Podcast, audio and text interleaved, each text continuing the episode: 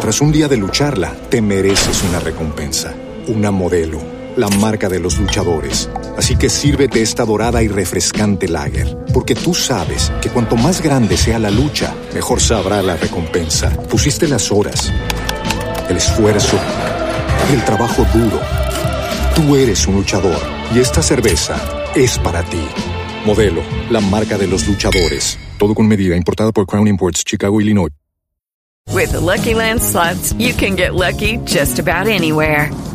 This is your captain speaking. Uh, we've got clear runway and the weather's fine, but we're just going to circle up here a while and uh, get lucky. No, no, nothing like that. It's just these cash prizes add up quick. So I suggest you sit back, keep your tray table upright, and start getting lucky.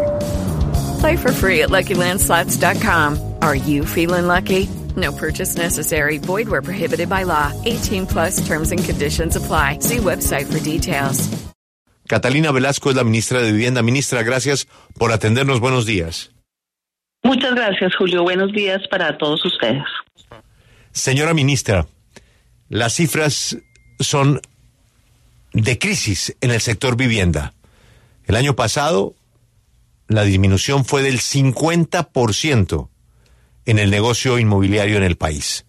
¿Cuál es el plan del gobierno para reactivar uno de los sectores que genera mayor empleo en la cadena de productividad? Bueno, muchas, muchas gracias. Mm, creo que debemos hacer un análisis un poco más amplio antes de poder contestar la, la pregunta que me hace usted. Eh, tuvimos en el año 20, 21, 22 y 23 un comportamiento atípico no solo del sector de la construcción, sino de toda la economía, no solo nacional, sino global.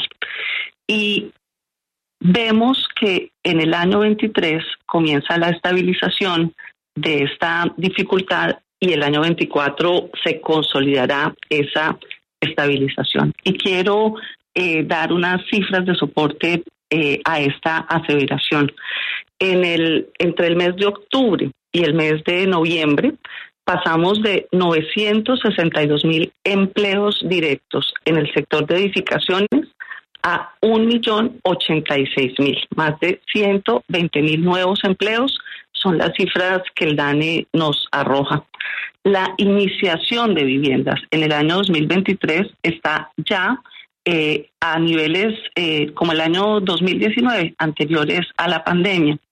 Y esta cifra eh, que menciona está relacionada con las ventas. Las ventas del año 21 y del año 22 no son las, las normales en una tendencia eh, de análisis estadístico del sector.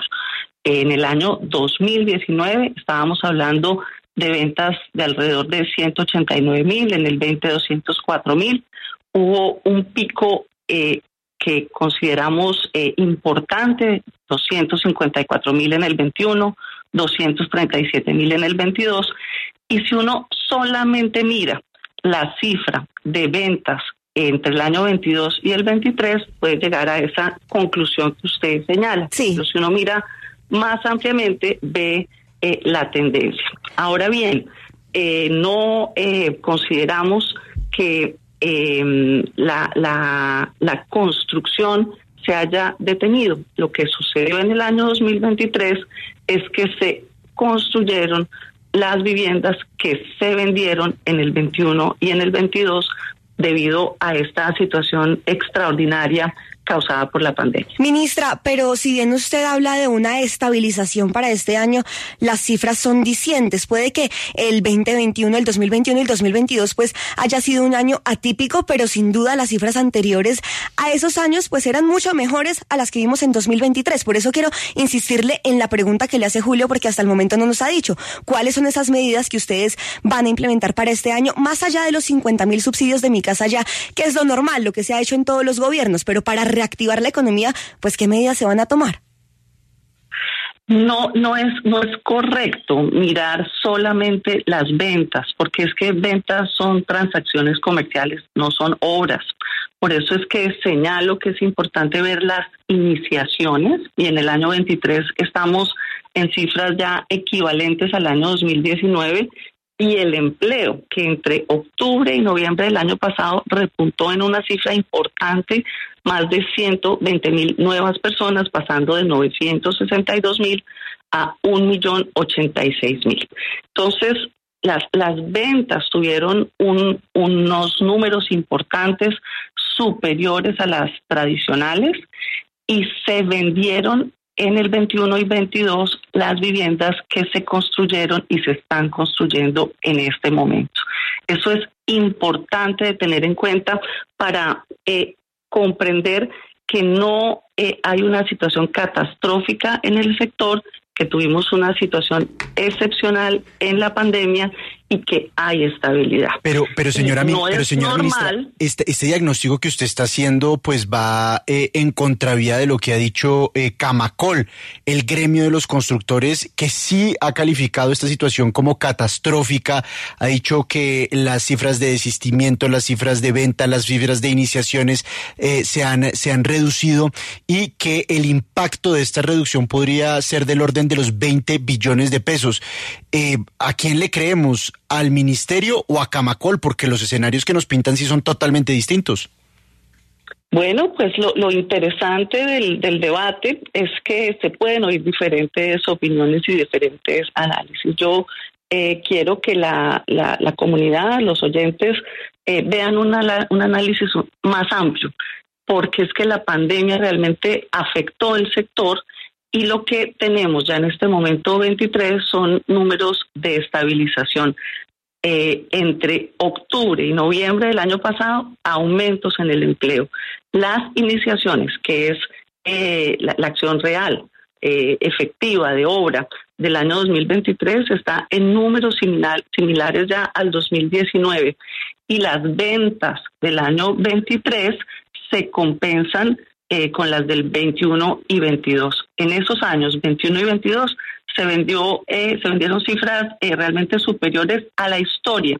Y por supuesto, en el año siguiente, 23, se construyeron y se están ya construyendo esas, esas viviendas.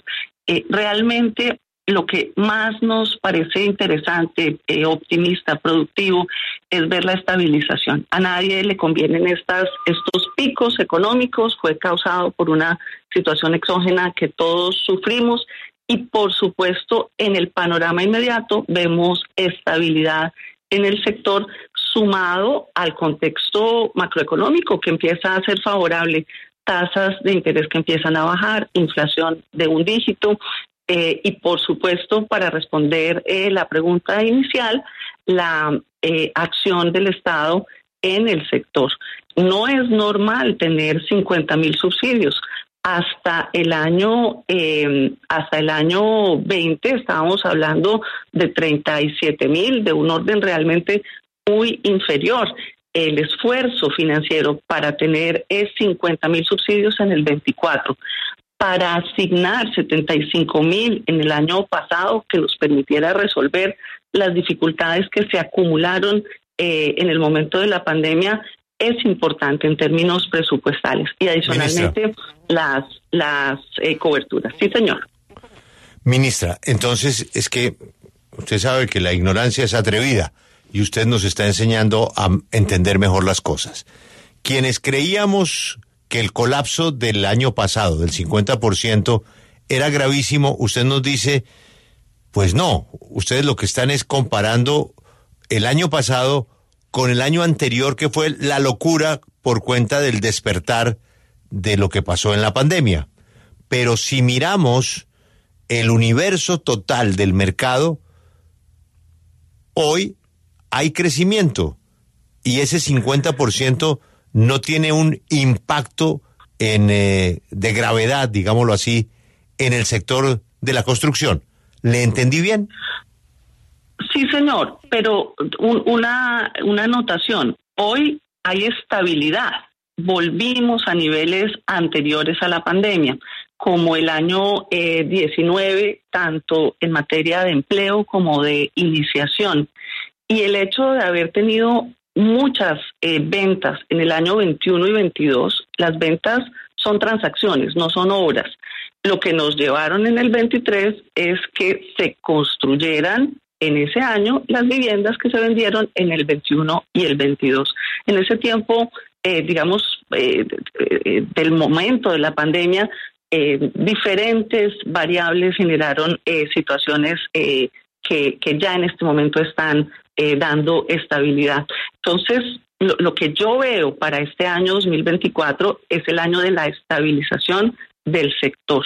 Las ventas eh, generaron un inventario y ese inventario de ventas es el que se construyó y se está construyendo en este momento. Y eso lo pudimos identificar en el momento en que hicimos asignaciones con base en eh, los avances de obra, el avalúo efectivo del avance de obra. No estaban el año pasado las viviendas construidas, se fueron construyendo a lo largo del año y las asignaciones de subsidios fueron semanales. Cuando las viviendas llevaban 85% de avance de obra, se asignaba el subsidio. Y no faltó un solo subsidio el año pasado, fuimos atendiendo cada una de las necesidades y este año, el próximo viernes 2 de febrero, comenzamos en el mismo sentido a hacer asignaciones semanales. 1.700 el próximo viernes 2 de febrero.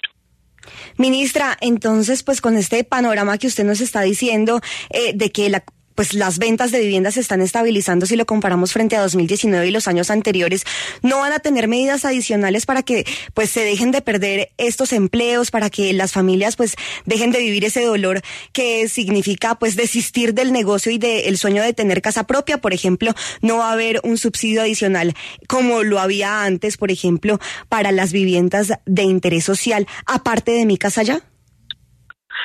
Vale la pena preguntarse por qué las familias desistieron, especialmente a final del año 22, por dos razones.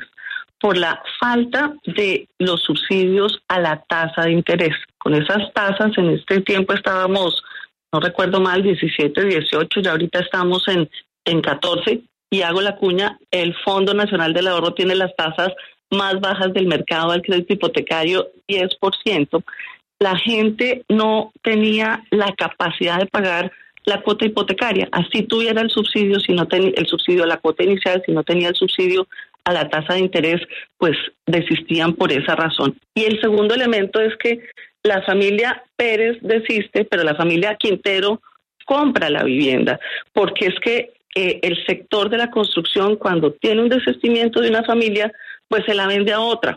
Entonces, eh, dolorosísimo para la familia que desiste, que además desiste hoy, pero en un año puede volver a considerar la posibilidad de hacer la compra. No es, no es perpetuo el desistimiento. Eh, hay que salirnos de, ese análisis porque eso es importante.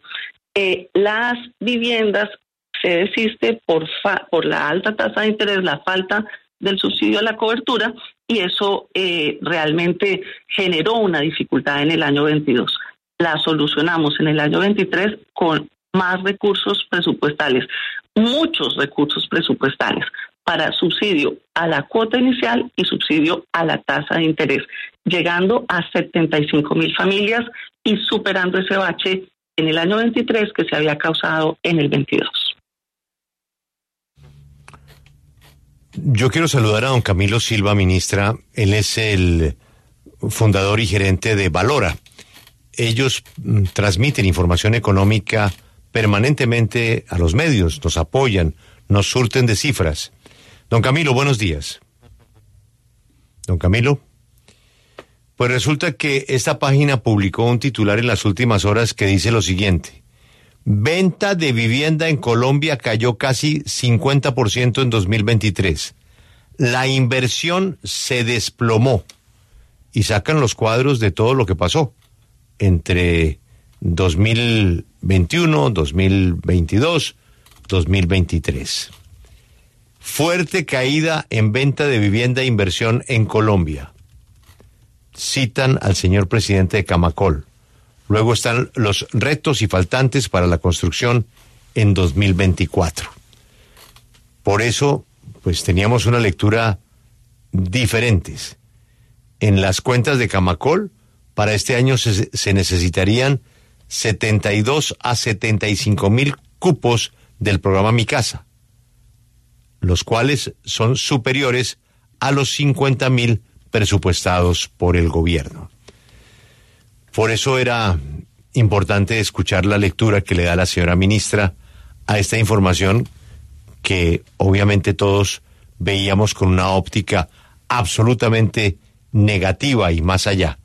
Ningún mercado que se cae el 50% pues puede ser visto con de otra manera. Sin embargo, ella tiene otra explicación que muy amablemente nos ha dado.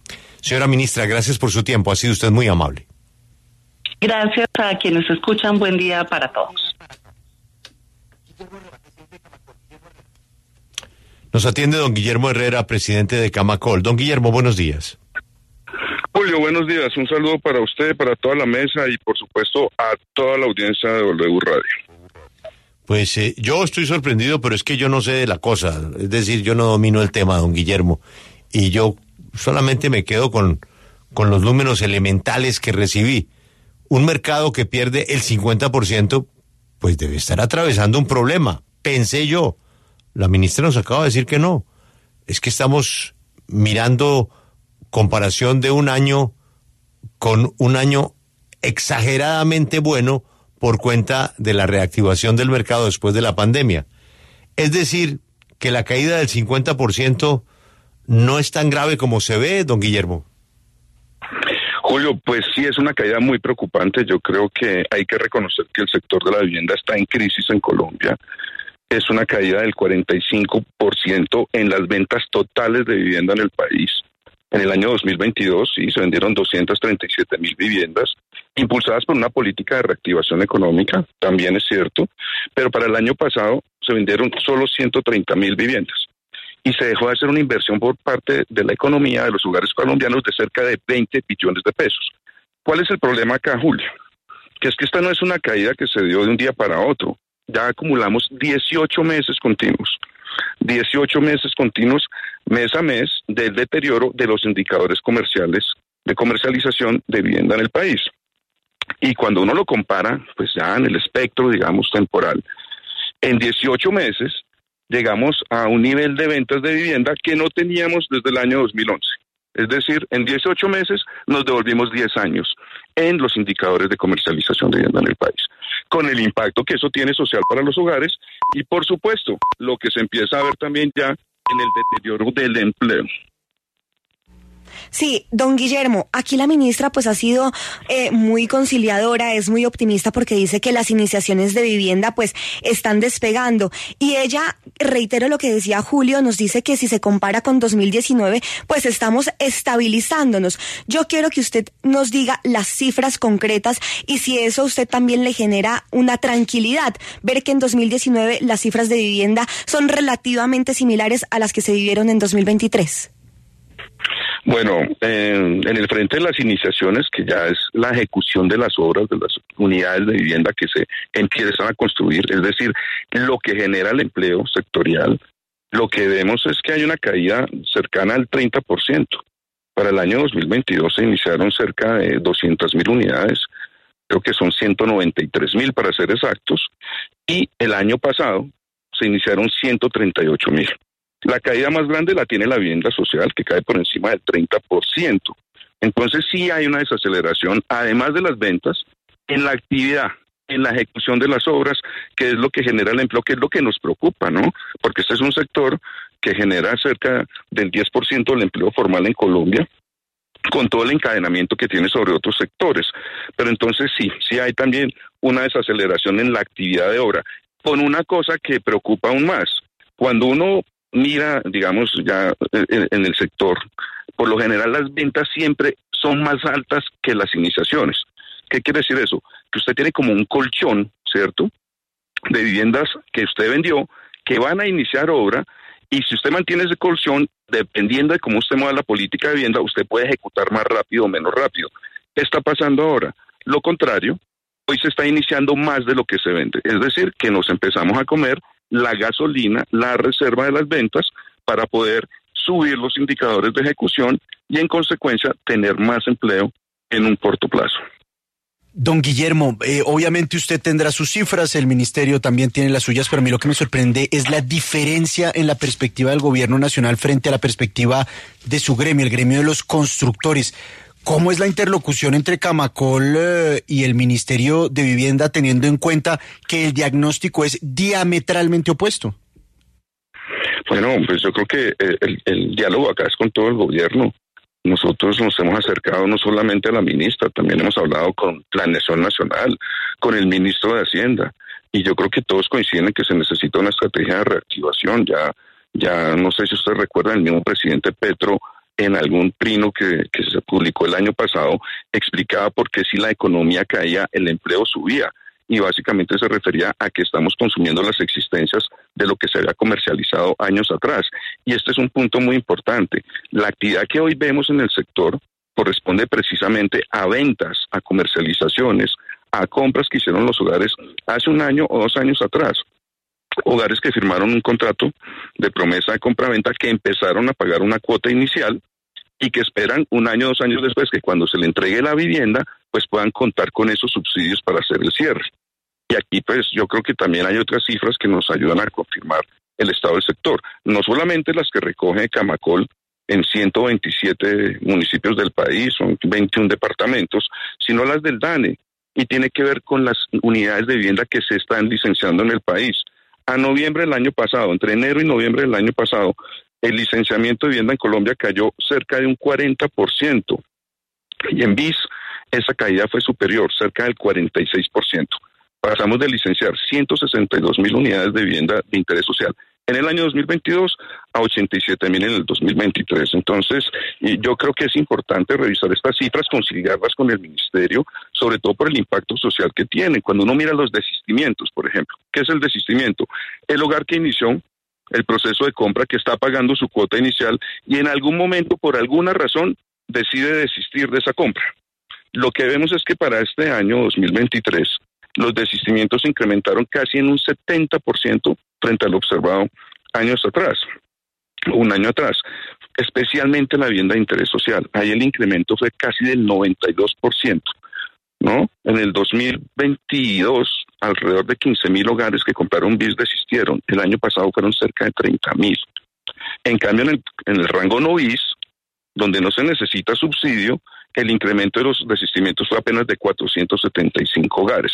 Entonces yo sí creo que hay que hacer una aproximación importante, mirar bien qué está pasando en el mercado de la vivienda social, porque claramente los subsidios para mantener la operación del programa este año son insuficientes. Y uno lo que necesita es lograr que esos inventarios se agoten, digamos, esa construcción de viviendas y que no haya un impacto social. ¿Qué quiere decir eso? Que no haya más hogares desistiendo de la compra. Imagínense usted después de dos años de ahorrar de estar en un proceso de esos y que le digan que por alguna razón usted ya no puede tener el subsidio. ¿Cuál fue la principal razón? Básicamente los cambios en la política de vivienda. Y este año, pues va a haber un déficit de 20 mil, o sea que va a haber posiblemente 20 mil hogares que no van a alcanzar a entrar eh, dentro de sus beneficios. Entonces sí tenemos un nivel de financiación que es muy inferior a lo que se tenía. Frente a lo que había en pandemia, sí, en promedio de la recuperación de pospandemia fueron 90 mil subsidios por año. Pero hoy con una crisis de 18 meses vamos a salir adelante o vamos a estabilizar el sector solo con 50 mil subsidios en el 2024? Esa es la pregunta que habría que resolver. Pues yo creo, Juan Pablo, que sí sería interesante cogerle la flota al señor presidente de Camacol y hacer de cara al público, tal vez en un escenario académico, un cruce de cifras. Sí, porque, es que son, aquí, Juan Pablo, diametralmente opuestas. No, pero tengo a los ferreteros tengo a los de los materiales de construcción. Aquí me están escribiendo que, en qué país vive la ministra. Lo que pasó el año pasado en todo ese sector, en esa cadena, fue desastroso. Los desistimientos, desistimientos de vivienda. Y otra cosa, la falta de rigurosidad de los precios que en medio de la crisis se dispararon. Aquí me están mandando un ejemplo de Ah, un espacio de 45 metros mm. que cambió el valor 25 millones de pesos. Se disparó. Se disparó. Tras un día de lucharla, te mereces una recompensa, una modelo, la marca de los luchadores. Así que sírvete esta dorada y refrescante lager, porque tú sabes que cuanto más grande sea la lucha, mejor sabrá la recompensa. Pusiste las horas, el esfuerzo, el trabajo duro. Tú eres un luchador y esta cerveza es para ti Modelo, la marca de los luchadores. Todo con medida, importada por Crown Imports, Chicago, Illinois. With the Lucky Land slots, you can get lucky just about anywhere. This is your captain speaking. Uh, we've got clear runway and the weather's fine, but we're just going to circle up here a while and uh, get lucky. No, no, nothing like that. It's just these cash prizes add up quick. So I suggest you sit back, keep your tray table upright, and start getting lucky. Play for free at LuckyLandSlots.com. Are you feeling lucky? No purchase necessary. Void where prohibited by law. 18 plus terms and conditions apply. See website for details.